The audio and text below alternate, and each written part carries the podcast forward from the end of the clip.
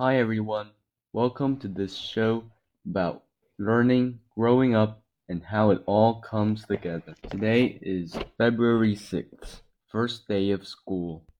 As I mentioned in my last show, I was feeling pretty nervous about the first day of school.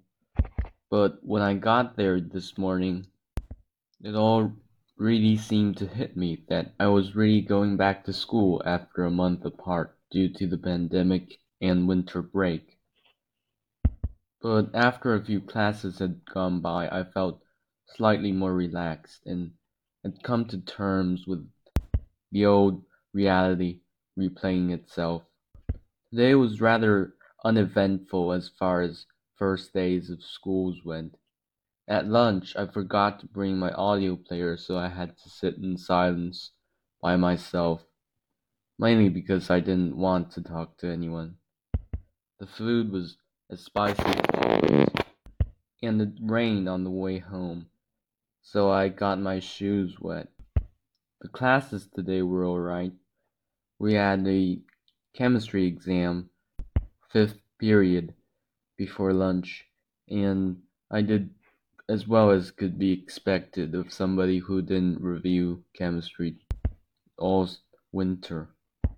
I got a 96 out of 100, which was typical. I still have a biology quiz coming up tomorrow morning, which I should really be studying for right now. Today wasn't all without flavor, though. A guy I'd never spoken to before recognized me, as in he knew my name, not awarded me something. But still, it was surprising and nice, I guess. And the 96 on my chemistry quiz was something, even though it wasn't a lot, since it was like average. Worst thing that happened to me today was when my English homework got detained because I didn't do it according to format. But I'll sort it out tomorrow with my teacher, and it's probably gonna be alright.